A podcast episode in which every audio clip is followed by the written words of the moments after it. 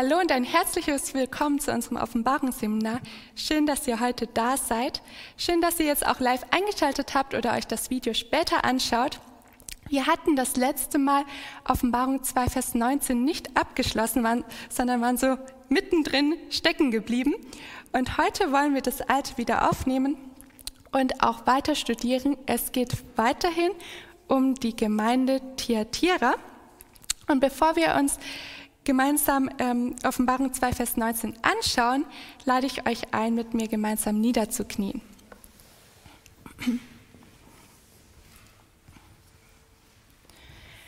Unser Vater im Himmel, ich danke dir für die Wunder, die du täglich tust. Es ist nicht selbstverständlich, dass wir heute hier sein können. Danke, Herr, dass wir die Möglichkeit haben, in Freiheit dein Wort zu studieren dass wir die Möglichkeit haben, es zu verstehen, uns darüber auszutauschen, es tiefer zu begreifen und für die Ewigkeit zu lernen. Vater, es ist ein Geschenk von dir und ich danke dir sehr dafür. Lass uns heute in dem, was wir studieren, besser sehen, wie Jesus ist und lass uns auch besser erkennen, wie wir sind und wie sehr wir dich brauchen. Vater, ich bitte dich um den Heiligen Geist und dass du uns durch deine Gegenwart veränderst. Im Namen Jesus. Amen.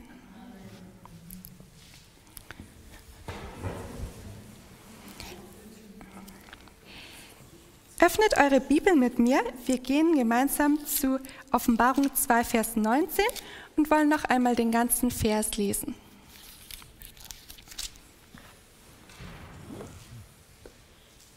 Kenne deine Werke und deine Liebe und deinen Dienst und deinen, deinen Glauben und dein standhaftes Ausharren. Und ich weiß, weiß, dass deine letzten Werke mehr sind als die ersten. Das letzte Mal haben wir uns eigentlich nur darüber ausgetauscht, was es bedeutet, dass Jesus hier wieder sagt, ich kenne deine Werke. Die Werke sind deswegen bedeutsam, weil sie auf den äh, sie dem Glauben entspringen. Ähm, weil Werke dann später auch im Gericht eine große Rolle spielen werden und Werke nicht aus uns selbst erbracht werden sollten. Und wir haben uns auch mit der Liebe der Gemeinde in Thyatira befasst. Da hatten wir gesagt, Werke sind schön und gut, aber die Liebe braucht es, dass auch unser Plan aufgeht, sozusagen, den wir von Gott natürlich bekommen haben. Und jetzt geht es hier weiter und das heißt, ich kenne deine Werke und deine Liebe und deinen Dienst. Kennt ihr vielleicht schon das griechische Wörtchen für Dienst hier? Oder habt ihr eine Idee?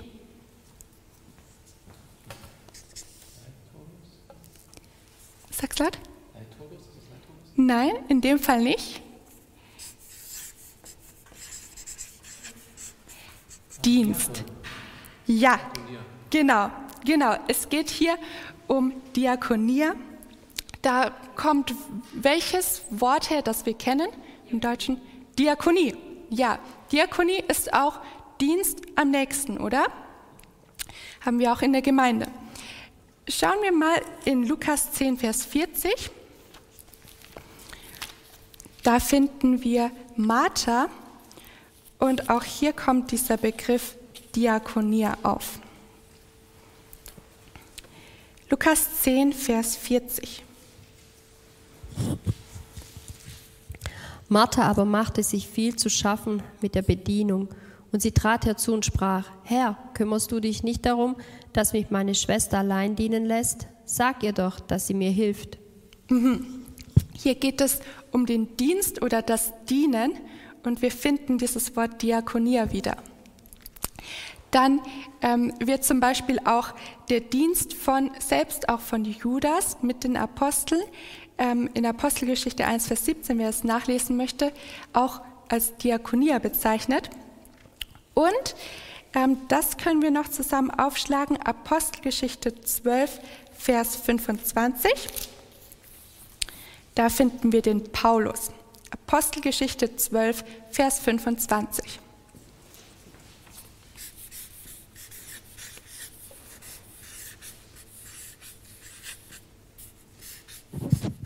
Und Barnabas und Saulus kehrten von Jerusalem zurück, nachdem sie die Hilfeleistung ausgerichtet hatten, und nahmen auch Johannes mit dem Beinamen Markus mit sich. Welches Wörtchen wird hier wohl ähm, ursprünglich Diakonia sein? Hilfeleistung. Hilfeleistung, ja?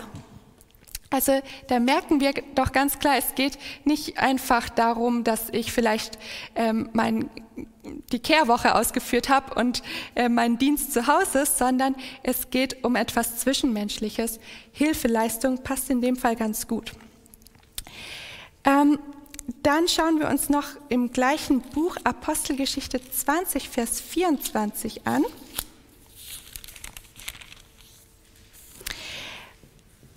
Der uns zeigt, okay, Dienst zum einen etwas am Menschen, aber auch nicht einfach irgendein Dienst, sondern er sollte besonders sein. Apostelgeschichte 20, Vers 24.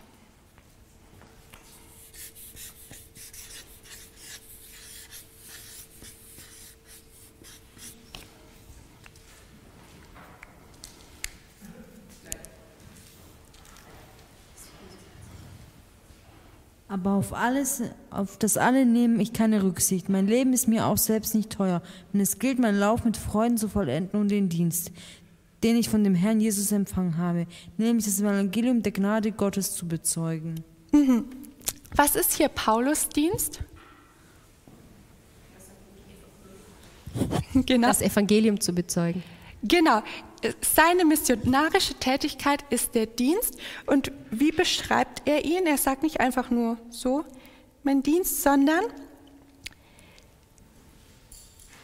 er sagt es etwas genauer. Es ist der Dienst, den ich vom Herrn Jesus empfangen habe, oder? Also Paulus sagt hier, ich habe mich zwar ähm, aufgemacht, um anderen Menschen das Evangelium zu bringen, aber ich habe das nicht aus eigenen Stücken getan. Ich habe mich nicht selbst dazu befähigt, sondern ich habe diesen Dienst von Gott oder von Jesus bekommen. Und das ist auch was bei, de, bei alledem, was wir tun, eine sehr wichtige Frage. Tue ich das, weil es in, mir in meinen eigenen Augen gut erscheint? Weil ich mir selbst diesen Stempel aufgedrückt habe, dass ich vielleicht so sein möchte? Oder habe ich klare Anweisungen von Gott bekommen? Ähm, das wird auch dann später noch wichtig, ähm, wenn wir die anderen Eigenschaften von der Gemeinde Thyatira angucken, dann passt es ganz gut zusammen. Denn sie, so viel kann ich schon sagen, sie hatten auch dieses Ausharren, von dem wir jetzt noch gelesen hatten. Und Bekanntlich ist es so, wenn ich eigenmächtig mir eine Aufgabe aufdrücke, die gar nicht zu mir passt, dann kann es auch schnell sein, dass ich entweder aufgebe, dass ich merke, ist doch nicht zu schaffen, ähm, und dann höre ich auch wieder auf. Das war jetzt ähm, Apostelgeschichte 20, genau. In Apostelgeschichte 21, Vers 19 können wir auch noch lesen. Apostelgeschichte 21, Vers 19. Und nachdem er sie begrüßt hatte, erzählte er alles bis ins Einzelne, was Gott unter den Heiden durch seinen Dienst getan hatte. Mhm. Da kommt auch wieder dieses Wörtchen Diakonia. Und das ist wieder interessant, ähm, wie Lukas es hier aufschreibt. Wessen Dienst ist es? Mal rein grammatikalisch. Ja? Gottesdienst. Gottesdienst, ja? Es ist zwar, was der Mensch gemacht hat, aber er sagt, Gott hat es getan. Wenn wir Erfahrungen erzählen in der Gemeinde, im Freundeskreis, wenn wir von unserem heutigen Tagewerk erzählen würden, dann werden wir leicht versucht, behaupte ich jetzt mal, aufzuzählen, ich habe gemacht, ich habe gemacht, ich habe gemacht, das war das passiert, ich habe das und das gemacht, ich habe so reagiert.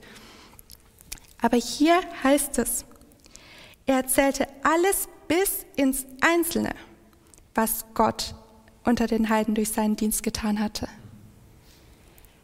Gottes Wirken steht im Mittelpunkt. Und auch jetzt, ja, Jesus, ähm, wo, hatten wir das Apostelgeschichte 21? Jesus sagt zwar, ähm, ihr redet zwar von ihrem Dienst, von der Gemeinde Thyatira, aber letztendlich geht es darum, was hat Gott heute für mich bewirken können. Und ich kann aus eigener Erfahrung sagen, wenn man versucht, selbst voranzukommen, selbst Aufgaben zu meistern, es ist zum Scheitern verurteilt, wenn Gott nicht seinen Segen dazu gibt. Jetzt lasst uns mal weitergehen in Offenbarung 2 ähm, und dort Vers 19. Da hebt Jesus nicht nur die Liebe, nicht nur den Dienst hervor, sondern auch den Glauben. Er sagt, ich kenne deinen Dienst und deinen Glauben. Wo haben wir in der Offenbarung schon mal von, von Glauben gehört? Ihr dürft euch jetzt immer ähm, darauf gefasst machen, dass ich abfrage, was wir in der letzten Zeit immer so durchgemacht haben, weil es einfach aufeinander aufbaut. Ja. Ähm, in Pergamon äh, sind mhm. die Gläubigen äh, gelobt worden, dass sie den Glauben an äh, Jesus nicht verleugnet haben. Genau. Das hatten wir in, lass mich kurz gucken, Offenbarung 2, Vers 13, auch gar nicht allzu lange her. Die hatten am Glauben festgehalten.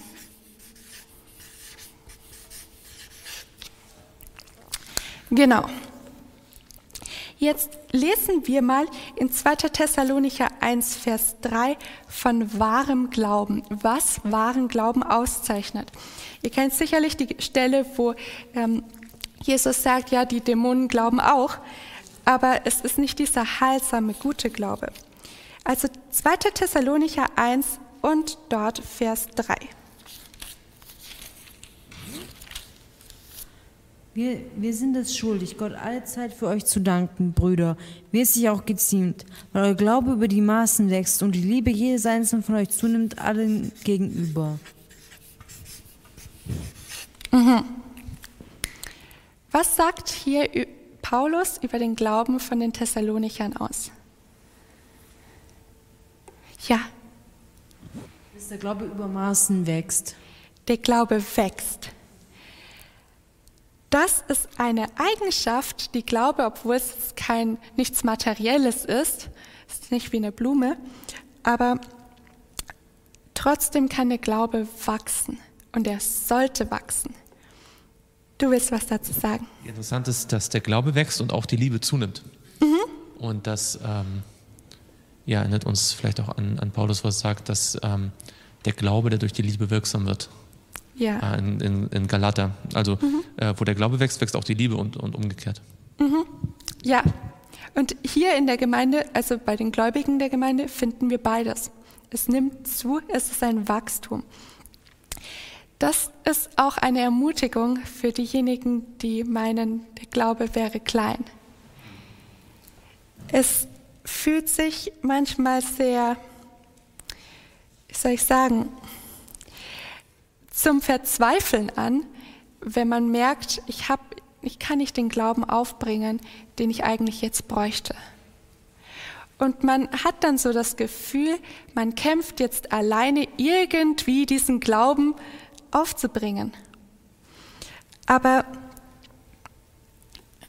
letztendlich ist der Glaube trotzdem auch wieder ein Geschenk von Gott, die, das wir auch erbitten dürfen. Und der Glaube muss wachsen, wie alles andere auch. Der wird immer wieder geprüft. Ähm, und daraus können wir dann stärker hervorgehen, wenn wir auch Schwierigkeiten durchgemacht haben. Ich habe hier ein Zitat von Ellen White, wo sie sagt, wo sie auch praktische Ratschläge gibt, wie der Glaube wachsen kann. Ihr müsst über den Glauben reden. Ihr müsst den Glauben leben. Ihr müsst im Glauben handeln, damit ihr immer mehr Glauben habt. Also über den Glauben reden, den Glauben ausleben und im Glauben handeln, das ist so ähnlich. Und dann wird der Glaube zunehmen. Wenn ihr diesen lebendigen Glauben ausübt, werdet ihr zu starken Männern und Frauen in Christus Jesus heranwachsen. Das hat sie wohl ähm, bei einem bestimmten Kongress oder so geschrieben, denn jetzt sagt sie, Gott gebe, dass dieses Treffen, das wir abhalten, ein Treffen sein möge, bei dem die Sonne der Gerechtigkeit über euch aufgeht und in euren Herzen mit ihren klarsten Strahlen leuchtet und euch zu Lichtern in der Welt macht. Das habe ich noch dazu genommen und finde es so schön, denn auch die Gemeinde Thyatira hat ihren goldenen Leuchter, der brennen sollte. Gut, jetzt gehen wir noch weiter zu dem standhaften Ausharren, das wir alles zumindest ähm, einmal angesprochen haben. Jesus sagt, ihr habt die Liebe, ihr habt Glauben, ihr habt aber auch standhaftes Ausharren. Und wo haben wir schon einmal von standhaften Ausharren gelesen?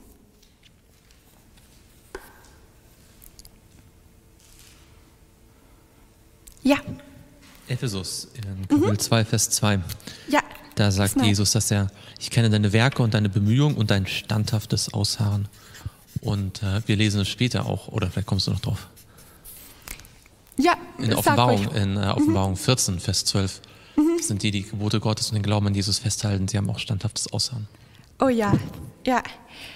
Magst du vielleicht auch noch den Vers 3 lesen in Offenbarung 2? Vers 3? Ja. Ah, ja, genau. Und du hast Schweres ertragen und hast standhaftes Ausharren und um meines Namens willen hast du gearbeitet und bist nicht müde geworden. Mhm. Also wobei haben die Gläubigen in Ephesus standhaftes Ausharren gebraucht? Äh, warum brauchten sie das? Das erste Mal um das Böse, äh Quatsch, Sorry. Ähm, um das zu prüfen, wo sie geprüft hat, das Böse, dass sie es nicht annehmen. Mhm. Dass sie geprüft haben, ja. das standhafte Ausharren. Und dann halt in allem, was sie ertragen hatten dadurch. Mhm. Die, die, mhm. die Schwere, das Schwere. Ja, ja. Sag ruhig. Der Paulus sagt an einer anderen Stelle in, ähm, in Hebräer 10, warum der, das standhafte Ausharren so notwendig ist. Mhm. Und zwar für alle Christen aller Zeiten. Er sagt in Vers 35, so werft nun eure Zuversicht nicht weg, die eine so große Belohnung hat, denn standhaftes Ausharren tut euch Not, damit ihr, nachdem ihr den Willen Gottes getan habt, die Verheißung erlangt. Denn noch eine kleine, ganz kleine Weile, dann wird er kommen, der kommen soll und nicht auf sich warten lassen. Das heißt, es gibt Menschen, die haben den Willen Gottes getan und haben doch dann den Glauben wieder abgeworfen. Mhm. Und das standhafte Ausharren ist das, was uns befähigt, nicht nur zu Gott zu kommen, sondern dann bei ihm zu bleiben. Mhm. Die Bibel sagt in äh, Matthäus 24, Vers 13, wer ausharrt bis ans Ende wird gerettet werden. Mhm. Und wir denken manchmal, wir haben sozusagen eine Hoffnung auf den Himmel, einfach weil wir eine Erfahrung mit Gott gemacht haben. Aber das, da ist ja was dran sozusagen, wir haben Gott erlebt. Aber Paulus sagt, wir brauchen das standhafte Ausharren, weil wir ansonsten wieder unsere Erfahrung wieder wegschmeißen. Hm. Ähm, Im Grunde genommen kann man eigentlich, zumindest von einer Seite aus betrachtet, Heiligung so definieren, durch die Rechtfertigung komme ich zu Jesus und durch die Heiligung bleibe ich bei Jesus, egal in welchen Umständen ich bin. Ja, ist also nicht so, dass ich jetzt noch weitere Stufen erklimmen muss. Das Bild gibt es natürlich auch, aber dass ich bei ihm bleibe. Hm. Und das ist das, was dann in den Anfechtungen, kann ich noch einen Satz dazu sagen? Ja. Ähm, weil in Jakobus kommt das dann nämlich auch. Ähm, das ist nämlich so wichtig auch für unsere Generation, ja, vor ja. der Wiederkunft. Da sagt er ja, da ihr wisst, dass die Bewährung eures Glaubens mhm. standhaftes Ausharren bewirkt. Da sieht man auch, was dazu führt, wie man zu Offenbarung 14, Vers 12 äh, einem Gläubigen dazu wird. Das standhafte Ausharren aber soll ein vollkommenes Werk haben. Das heißt, wir brauchen also vollkommene Ausdauer, mhm. damit ihr vollkommen und vollständig seid und es euch an nichts mangelt. Also, das ist das große Thema von der christlichen Vollkommenheit, mhm. ja, vom vollkommenen Charakter, hängt damit zusammen, dass man bei Gott bleibt. Hm. Auch dann, wenn es sozusagen rau und schwierig wird. Das ist das, was den Charakter am Ende formt. Ja, nicht nur die Erfahrung, die ich einmal gemacht habe, ähm, sondern das bei ihm bleiben. Und das ist das, was er hier lobt, dass sie, dass sie bei Gott geblieben sind. Mhm. Und das ist auch ja oft der Scheidepunkt. Denn wie viele Menschen gibt es, die erstmal so Feuer und Flamme im Glauben sind? Wir haben auch von der Gemeinde Ephesus ge, äh, gelesen und gelernt.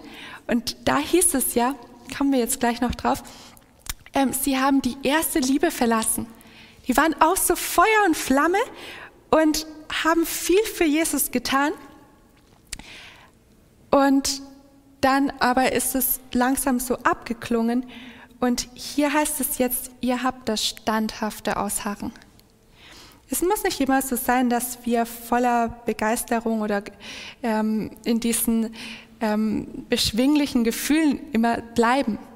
Aber wichtig ist, dass wir Jesus nicht loslassen, komme was da wolle. Auch in Verzweiflung, auch wenn wir merken, ich, ich fühle nicht, dass Gott bei mir ist, dann darf ich doch glauben und ähm, wirklich auch mich zu Gott halten.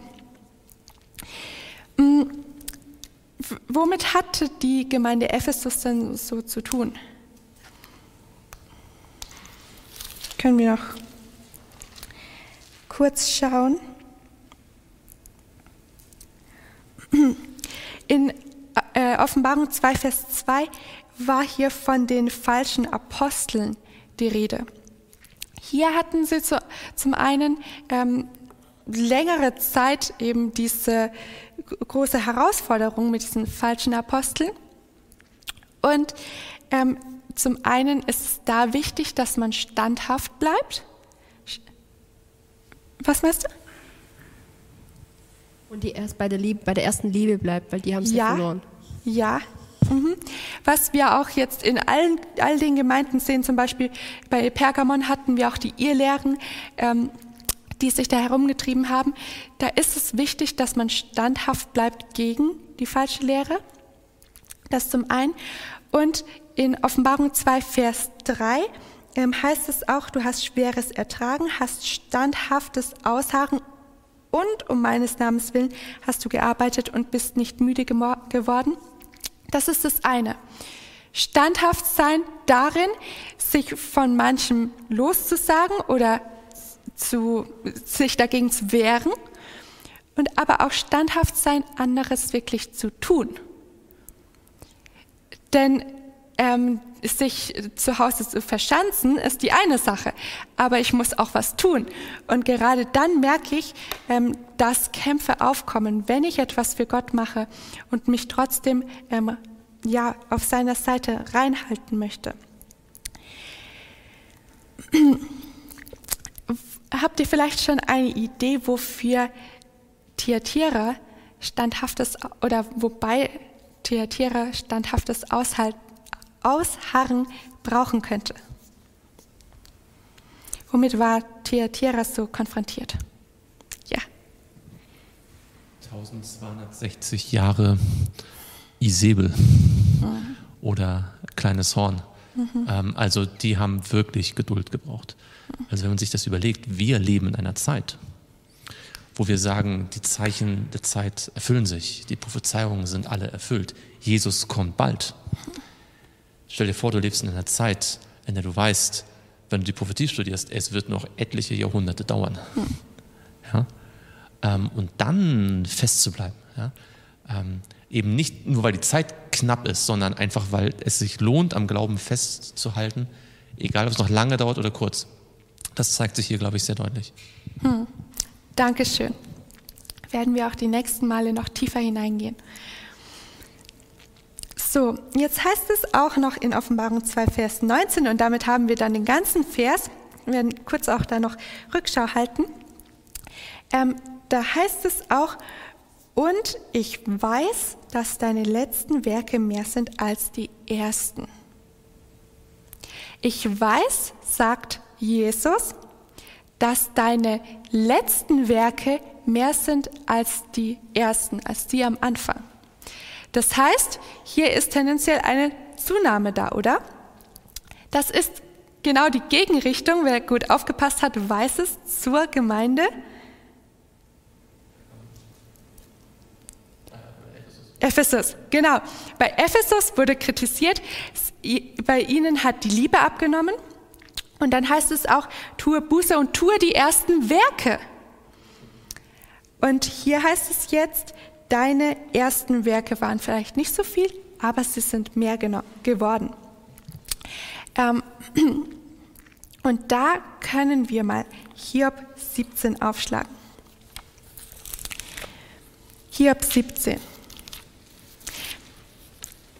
Was ich gleich vorab schicken möchte, ähm, ich denke nicht, dass es hier darum geht, dass man immer mehr Arbeit sich aufhoffen sollte. Es geht hier wieder nicht um eine, ähm, ja, dass man einfach ähm, immer so arbeitsam ist und zu tun hat, sondern es geht hier um etwas anderes. Weil, wie wir gesehen haben, Werke sind nichts, was wir aus uns selbst als Gutes hervorbringen können, sondern das muss Gott machen. Und erst dann ist es etwas Lobenswertes, etwas Erfolgreiches. Hiob 17 und dort wollen wir mal Vers 9 lesen. Vers 9. Hiob 17, Vers 9. Aber der Gerechte wird an seinem Weg festhalten, und wer reine Hände hat, dessen Kraft nimmt zu. Aha. Was hat das mit unseren Werken zu tun?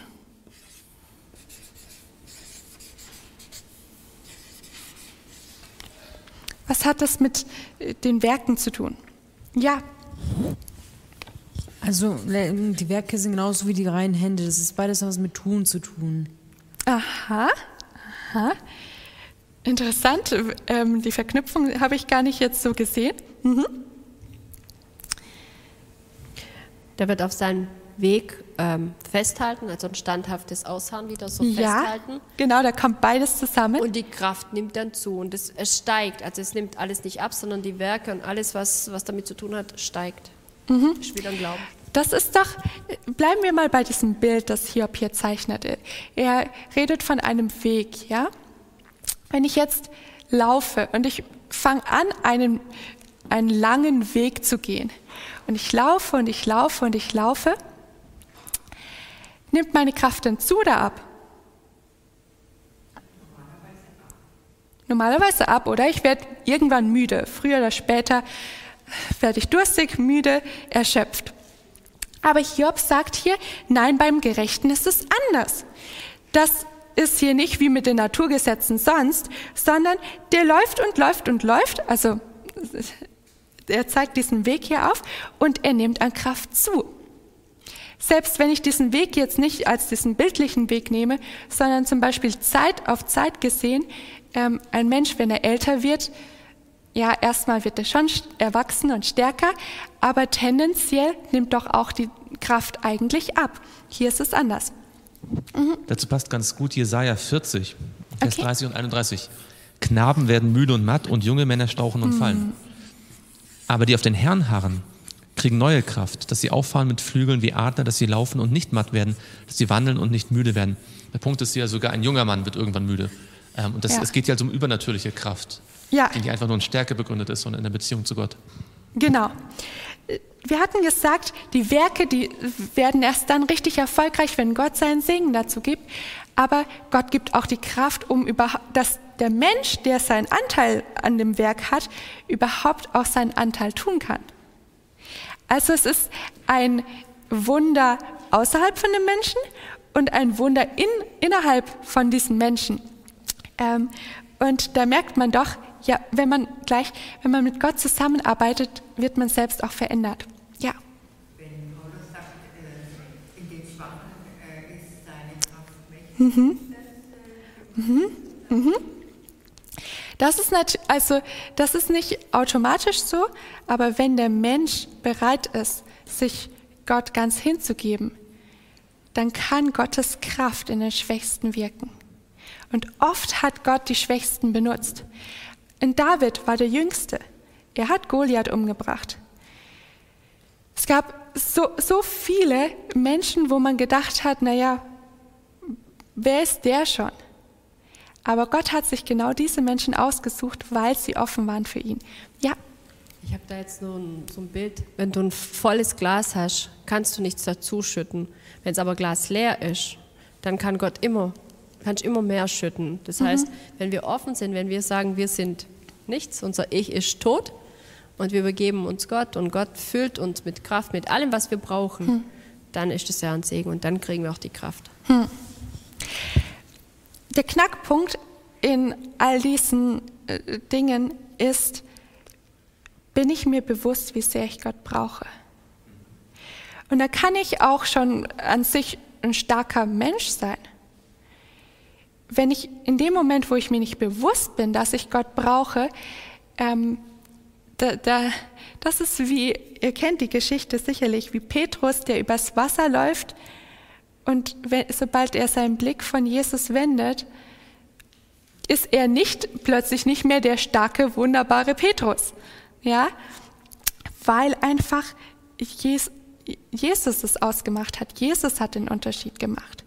Und das ist sehr trostreich für uns, weil das zeigt uns, selbst wenn ich gestern meinen Weg alleine gegangen bin, heute kann ich sagen, Herr, führe du mich. Und dann kann Jesus für mich machen, was ich die ganze Zeit nicht geschafft habe. Andererseits ist es auch so, ich darf niemals denken, ich kann irgendetwas ohne Jesus. Denn in dem Moment bin ich genauso schwach wie einer, der vielleicht noch überhaupt nichts studiert hat, der noch ähm, wie, wie, ein kleines Kind, das ähm, die Hilfe von seinen Eltern braucht. Ähm, dann fehlt etwas. Du hattest jetzt schon Jesaja gebracht. Lasst uns auch noch Johannes 15, Vers 2 anschauen. Johannes 15, wisst ihr, worum es da geht? Ein Weinstock. Mhm. Und in diesem Kontext sagt Jesus etwas, ähm, was die Frucht betrifft. Johannes 15, Vers 2.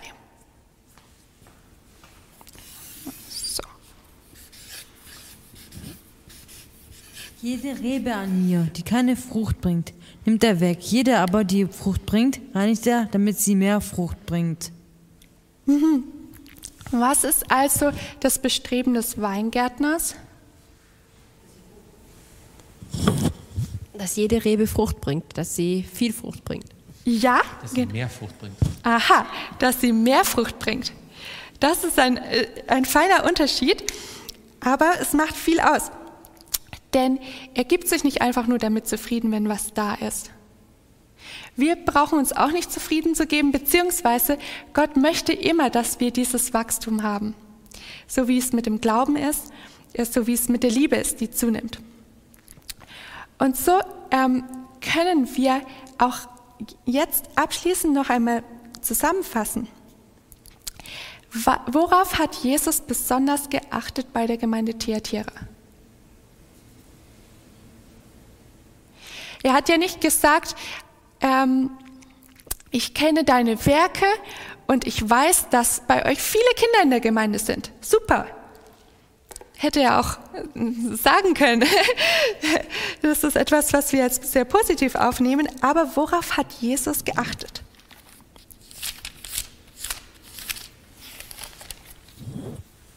Auf besondere Eigenschaften, ja. Dass die letzten Werke mehr sind als die ersten. Genau, ja. Auf hier steht es ja eigentlich, ihr könnt abschauen. ähm, auf die Werke hat er geachtet. Das hatten wir schon äh, letztes Mal am Anfang, warum die Werke auch so wichtig sind und Jesus dementsprechend auch wichtig sind. Worauf achtet Jesus noch? Wenn er das auf die Liebe, ja? Ob da wirklich Liebe in der Gemeinde ist. Jesus achtet auch auf den Dienst zum Beispiel. Wird etwas getan? Was wird getan? In wessen Kraft wird etwas getan? Ist die Gemeinde aktiv? Aber warum? Jesus achtet auf den Glauben, ob der Glaube echt ist. Das, ja, das ist nochmal ein ganz großes Thema für sich. Aber es, der Glaube und die Werke, die hängen zusammen, auch in in welchem, wie soll ich sagen, es kitzelt mich nur gerade so, in welchem Zeitabschnitt der Weltgeschichte spielen Glaube und Werke auch noch eine große Rolle? Oder Glaubensbekenntnis und dann dass der, dass der Glaube auch geprüft wird. Das ist zurzeit mein Lieblingsthema. Ja. Wenn der Glaube wächst, ähm, dann wird, auch, wird unser Glaube auch immer mehr geprüft werden. Mhm. Ja. Ja, genau. Ähm, Gott äh, oder Jesus ist beständig dabei, auf uns Acht zu geben, ähm, wie es um unseren Glauben steht. Ja? Ähm, in der Endzeit, also jetzt in der Gnadenzeit, sage ich mal, jetzt mhm. in dieser Zeit, wo unser Glaube äh, geprüft wird, ähm, glaubt er an mich, so haltet meine Gebote, liebt er mhm. mich halt. Also in dem Ganzen, in dem, was Jesus gesagt hat, glauben wir an sein Wort, glauben wir an das, was er gesagt hat, oder lassen wir uns verführen und glauben an manches andere Sachen. Mhm. Ja. Vielleicht kann ich noch kurz einhaken, wenn wir über Zeitepochen sprechen. Ist es ja interessant, äh, was möglicherweise dieser Vers auch über die Kirchengeschichte, über mhm. Thyatira sagt. Ähm, und da ist möglicherweise der letzte Vers, dieses, dass seine letzten Werke mehr sind als die ersten. Ganz interessant. Mhm. Es hängt ein bisschen davon ab, äh, wie man jetzt Thyatira dann von der Zeit einteilt. Aber wenn man, wie ich jetzt davon ausgeht, dass es bis 1798 geht, ähm, dann dürfte das einer der interessantesten Hinweise auf die Reformation sein. Mhm. Nämlich auf die Tatsache, dass äh, in die, in, unter den wahren Gläubigen, äh, die zwar immer Glauben gehabt haben und immer Dienst, aber ihre Werke mehr wurden, ja, weil dann, dann der, ähm, der, der, der Wycliffe und, und der Huss und, und, und Luther und dann wird das immer mehr und, und größer und stärker. Mhm. Ähm, und das finde ich ganz interessant, weil man sich mal so ein bisschen fragt, wo ist die Reformation in der Bibel? Ja? ja. Aber hier hätte man äh, möglicherweise einen sehr interessanten äh, Hinweis darauf, ähm, die generelle Charakteristik, aber auch, wie Gott führt. Nicht? Weil das ähm, der Weg des Gerechten äh, leuchtet immer heller bis zum vollen Tag. Das ist genau das Prinzip in der Reformation, wie man sehen kann. Und da sieht man, und wenn man dann die Reformation darin erkennt, sieht man auch, ähm, wie Gott in unserem Leben wirken will. Mhm. Denn was er in der Kirchengeschichte tut, tut er auch mhm. in unserem persönlichen Leben. Er führt uns Schritt für Schritt zu einer neuen Erkenntnis und auch zu einem größeren ähm, Einflusskreis sozusagen. Mhm. Ja, ja, genau. Also was wirklich zurzeit so mein, mein Thema ist, das ich gerne einfach anschaue, ist, was du angesprochen hattest, dieses Gericht an der Gemeinde Gottes, wo Menschen, die zwar sagen, sie glauben, an ihren Werken dann geprüft werden. Und wahrer Glaube hat auch sehr gute Werke zur Folge. Einfach, und da muss man dann wieder, wie, wie ähm, Paulus war es, glaube ich, sagen, das ist der Dienst Gottes, der, den er durch uns gemacht hat. Okay, wir haben gesehen, Werke, Liebe, Dienst, Glaube und Ausharren sind Jesus wichtig. Einfach, ähm, weil sie unsere Beziehung zu ihm ähm, auch äh, deutlich machen. Und diese Bausteine des Glaubenslebens, die sollten auch bei uns stimmen. Da dürfen wir jetzt heute nach Hause gehen und uns fragen, ja, wie steht es um meine Liebe? Hm. Wie steht es um meinen Dienst? Was tue ich für Jesus? Wie steht es um mein Ausharren? Gibt es vielleicht manche Bereiche im, ja, im Glauben, wo ich müde geworden bin, die ich vernachlässige, wo ich nicht ähm, so dabei bin wie am Anfang? Und gibt es dieses Wachstum, dass die letzten Werke zum Beispiel mehr sind, gibt es dieses Wachstum auch in meinem Leben. Das will geprüft werden und darf geprüft werden. Und wenn es eine Reparatur vorzunehmen gibt, dann gehen wir zu Jesus damit. Lasst uns jetzt noch gemeinsam niederknien zum Gebet.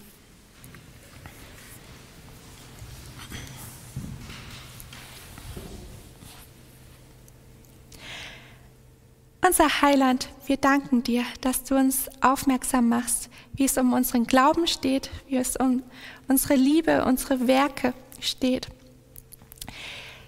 Und darauf, dass wir dich brauchen. Denn nichts Gutes können wir aus uns selbst hervorbringen.